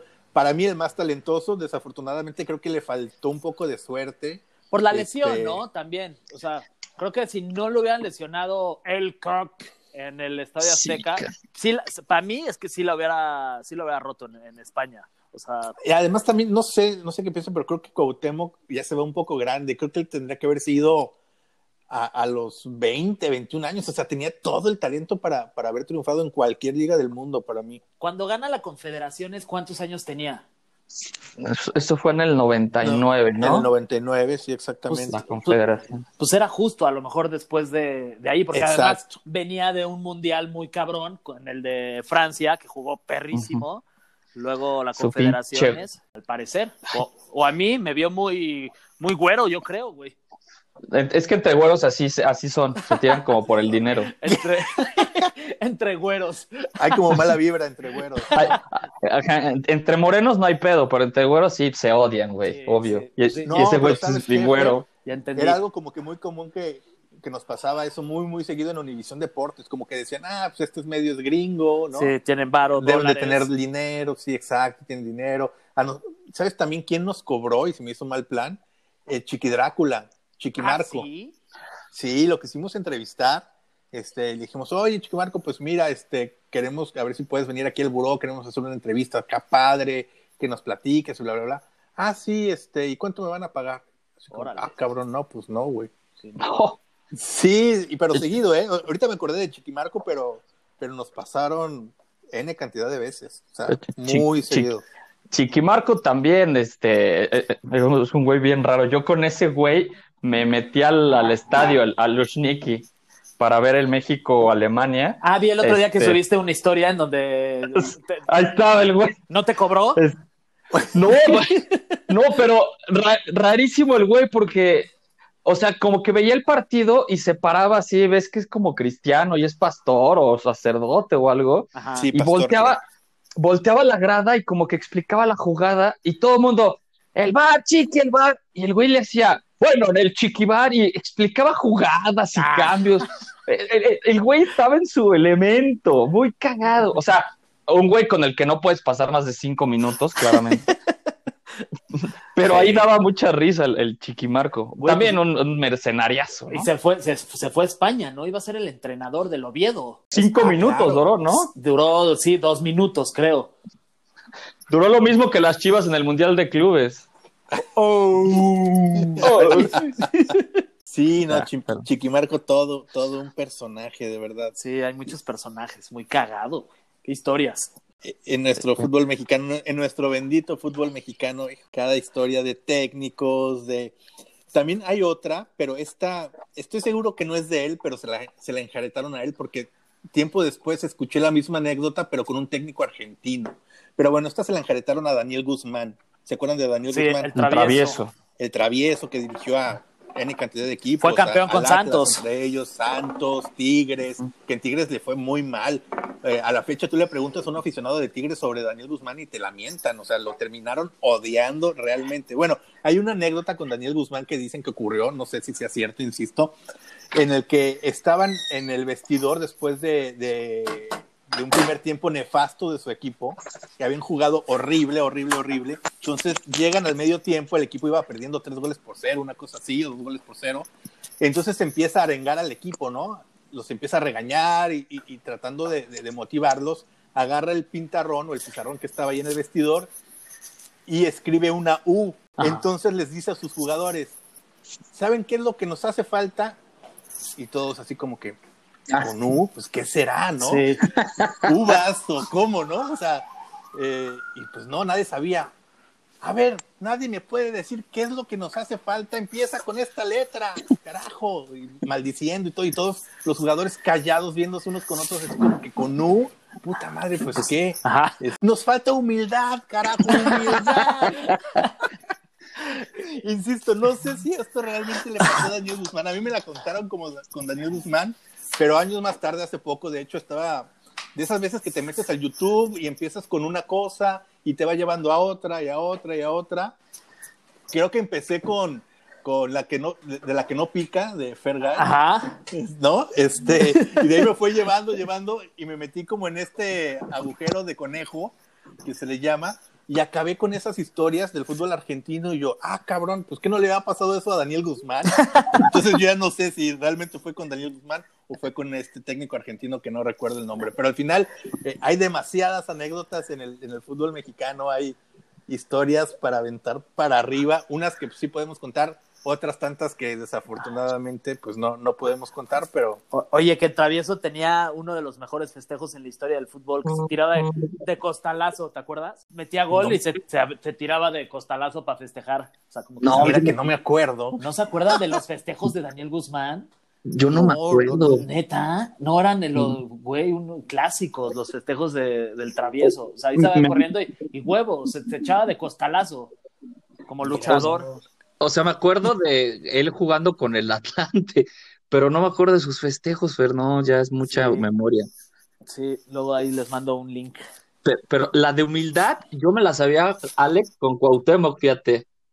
Mira, te digo, cada quien lo va tropicalizando. Y, y, me hace todo el sentido del mundo, ¿no? Obviamente. Pero yo esa me la sabía con el, con el Gober, de que justo en un partido este, él, sí, o sea, idéntico, pero Cuauhtémoc, no me acuerdo en qué juego, pero con el América. Le fue mejor que Carlos Ochoa. Bueno, se le fue una fortuna. una fortuna, sí, sí. Te, salió, te salió muy bien el, el acento español, Fer, pero pareció como más mexicano, ¿no? Sí, va. Eh, bueno, Jolines, Cuauhtémoc, qué gilipollas. Nada más fue eso, Cuauhtémoc, España, a, a echarles a, perder su quiniela. Y se echó, se echó una cuautemiña también, me acuerdo, y nada más, ¿no? Y fue todo. Con el Osasuna, ¿no? Con el Osasuna, ¿no? Raterazo. Se lo llevó el Vasco. Se, lo llevó, el Vasco. Se lo llevó a Ochoa y se llevó a, Vidrio, ¿no? A Vidrio, a Manuel Vidrio, cabrón. Y, a Manuel Piñeiro. Sí, hubiera estado muy cagado que le hubiera hecho con el Valladolid, ¿no? Imagínate. Que hubiera dicho huevos, es lo que falta. Oye, sí, la también aplicaba sin bronca. La de Cuauhtémoc Buena, cuando, cuando le mete gol al Madrid, jugando con el Valladolid de, tiro libre, que todo el equipo había apostado que, que, ah, iban, a, perdían. que, iban a, que iban a perder y todo el mundo le había metido, todos los del equipo le habían metido una, una lana, y este güey pues mete el gol y todos van a festejar con Cuauhtémoc y pues todo, no mames, él hizo un pendejo, güey, ya perdimos nuestra apuesta, mientras lo abrazaban. Sí, y que tengo entendido que era como un melate, ¿no? Ajá. Era un melate, entonces habían atinado como que a todos los pronósticos y solamente les faltaba ese partido y ellos habían puesto que perdían y empataron con ese gol de Cuauhtémoc Blanco y, ahí dejaron ir. ¿Y a Julio César Piñeiro? Sí, ese güey también se lo llevaron para allá, según estoy casi seguro. ¿El del Cruz Azul? ¿Jugar en el Cruz Azul? Sí, sí en el Cruz Azul, claro, que era bastante bueno. Sí, juega muy bien zurdo. Que falla el penal en la final de la Libertadores contra Boca, que, la estrella en el poste. y, y fíjense, hablando de Javier Aguirre, Fer, tú tienes un personaje que siento que, está como, no sé si te, basaste en Javier Aguirre, el de Don Fer. Ah, sí, me, basé en mi papá, pero hay mucho, hay mucho Javier Aguirre, mano. Ese personaje que haces es fantástico, fabuloso. Deberías de tener una sección o, abrirle un, canal de YouTube o abrirle un Instagram. De verdad es muy, muy bueno. Para los que no saben, eh, Fer Gay hace este personaje de Don Fer, que es como un señor ya un señor que debe estar como entre los 50, 60 años, de clase media, el típico papá mexicano, este, de, de, de, México, luchón, este, medio simpaticón, que hace, que hace esos chistes de papá, ¿no? Sí, que siempre quiere contar anécdotas de, de su juventud y que era el, el todas mías y que todas las podía y de sus fiestas y, y, que era el güey que mejor peleaba y que vivió las mejores épocas y que todas las mujeres querían con él. Y todos, tenemos, todos tenemos un papá o un tío así. Totalmente. Todos. Y entonces, cada que lo, cada que lo haces, cada que lo escucho, digo, no manches, este es Javier Aguirre. Es que no, mano. Como te decía, mano. Fíjate, mano. Ahorita, ahorita Cuauhtémoc, mano. Está, está jugando bien, mano, pero chingada, mano. Ah, es que claro, Javier Aguirre es, es, del, es el mano, ¿va? No, mano. chingada, mano, mano. Sí, cierto. Sí, fantástico. Yo no, me contaba la relación con Javier Aguirre, pero ya. Amigos, ya, estamos llegando al final de este podcast. La verdad que me la ha pasado fantástico Ay, Seguimos grabando, no sabía. Yo pensé que ya, ya era cotorreo ya de nosotros tres. Por eso contamos lo de Esteban y eso, ¿no? Sí. ¿Cómo que va a salir todo eso? No, espérate, córtale, ¿no? ¡Ah, cabrón! Pero antes, antes de despedirnos, Fer, platícanos dónde te podemos leer, dónde te podemos ver, cuáles son tus redes sociales. Mis redes son, me pueden encontrar como arroba fer-gay, eh, mi apellido es G-A-Y, así tal cual. Y este, pues me pueden ver, estoy en las Resolanas sábados y domingos, en la noche, a las 11 de la noche más o menos por ahí empieza, en Azteca 1 en mis redes estoy en Instagram, ya tengo TikTok, pues ahí ya sabes, haciéndole la mamada. Y tengo un canal en YouTube que se llama De la que sí pica y también pueden escuchar el podcast de La Resolana, que creo que es lo que más me gusta hacer porque no sé ustedes, pero ahorita que están empezando con el podcast y que les deseo mucho éxito y que además siento que les va a ir muy cabrón porque son dos personas que están muy preparadas y son dos personas que, que creo que vale la pena que tengan un podcast de, de personajes como ustedes que tienen muchas cosas que decir en muchos temas, no solamente en el tema deportivo, de lo cual yo considero ustedes son, son expertos, sino en general de la cultura general de, lo que sucede e, en el mundo y, la verdad es que yo siento que, la, van a, la van a romper y van a ver que no hay cosa más divertida y que más se disfrute si estás en los medios que hacer un podcast porque es tal cual, es platicar con un amigo de, temas y que la gente escuche anécdotas y, básicamente pues de eso se trata, de lo que escucharon este, en este podcast, de divertirnos, ¿no? No, hombre, al contrario, Fer, muchísimas gracias por aceptar la invitación. Y bueno, ojalá que sea la primera de varias que podamos tener ahí, aquí contigo. Sí, cuando quieran, cuando quieran. Yo estoy puestazo. Me encanta, me encanta ser su amigo y me encanta estar cerca de, sus vidas, leerlos y aprenderles sobre todo muchísimo. Muchísimas gracias, Fer. Pollo, a ti, ¿en dónde te podemos leer? A, mí en la pluma del pollo, pero si, si se van a ofender, mejor, pues mejor ni se metan. ¿Para qué, la verdad? ¿Para qué queremos problemas? En Twitter y en Instagram como arroba la pluma del pollo, ¿cierto?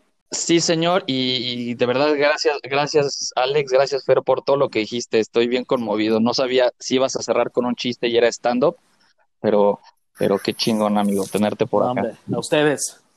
Bueno, nos estamos despidiendo. Mis redes sociales, eh, Twitter e Instagram me encuentran como arroba alexpelayo-bajo y en Facebook como Alejandro Pelayo. Y de verdad, si ya llegaron hasta acá, por favor, este, compartan, pasen la voz, eh, si les gusta, este, bueno, pues eh, sigan escuchando y pues recomiéndenselo a sus, a sus amigos, a sus compañeros, a sus parejas, etcétera, etcétera. Este es el final de este podcast número, ya no me acuerdo ni en qué número vamos, pero bueno, ya estamos bastante adentraditos en este podcast y ya estamos llegando a nuestro fin. Pero otra vez, mil gracias y nos estamos escuchando más adelante. Hasta luego. No, buen tipo, buen tipo, Javier Aguirre. También me tocó conocerlo y a diferencia del Tuca Ferretti, este, Javier Aguirre se portó muy decente, muy, muy buena persona, la verdad. Oye, muy, muy mal con el Tuca, Fer, pero ¿qué tal con Eros Ramazotti? Ah, ese sí, pues ese aproveché el momento. Hoy se hizo viral ese video, ¿no? Sí, se fue un, fue un madrazo. Yo, y aparte yo iba a mi despedida de, de soltero a Acapulco y estaba, estaba con mi cuñado y estábamos allá en el aeropuerto esperando pues, pues, entrar a la sala y la chingada y de repente volteo y veo mucha gente y le digo a mi cuñado, güey, ¿qué pedo? ¿Quién viene? Y me dice, güey, creo que, a ver, y yo decía, Eros Ramazzotti. Ah, sí, no manches, que ayer tuvo un concierto y la chingada. Y yo, ah, mira, pues a ver. Y luego se me prendió el foco y dije, chingo, madre, porque además esa canción de Cosa más bella que tú le gusta muchísimo a, a mi novia. Sí. Entonces fue como ah. de, pues, güey, a ver, se la voy a cantar chicle y pega y a ver qué pedo. Y pues pegó. Ahí, en, en mis redes, ahí tengo, tengo el video y se volvió, se volvió muy viral. O sea, creo que en un día tuve en Twitter 650 mil views. O sea, sí, sí, sí, sí, no, no, no, no. Te volaste ahí la barda. Sí,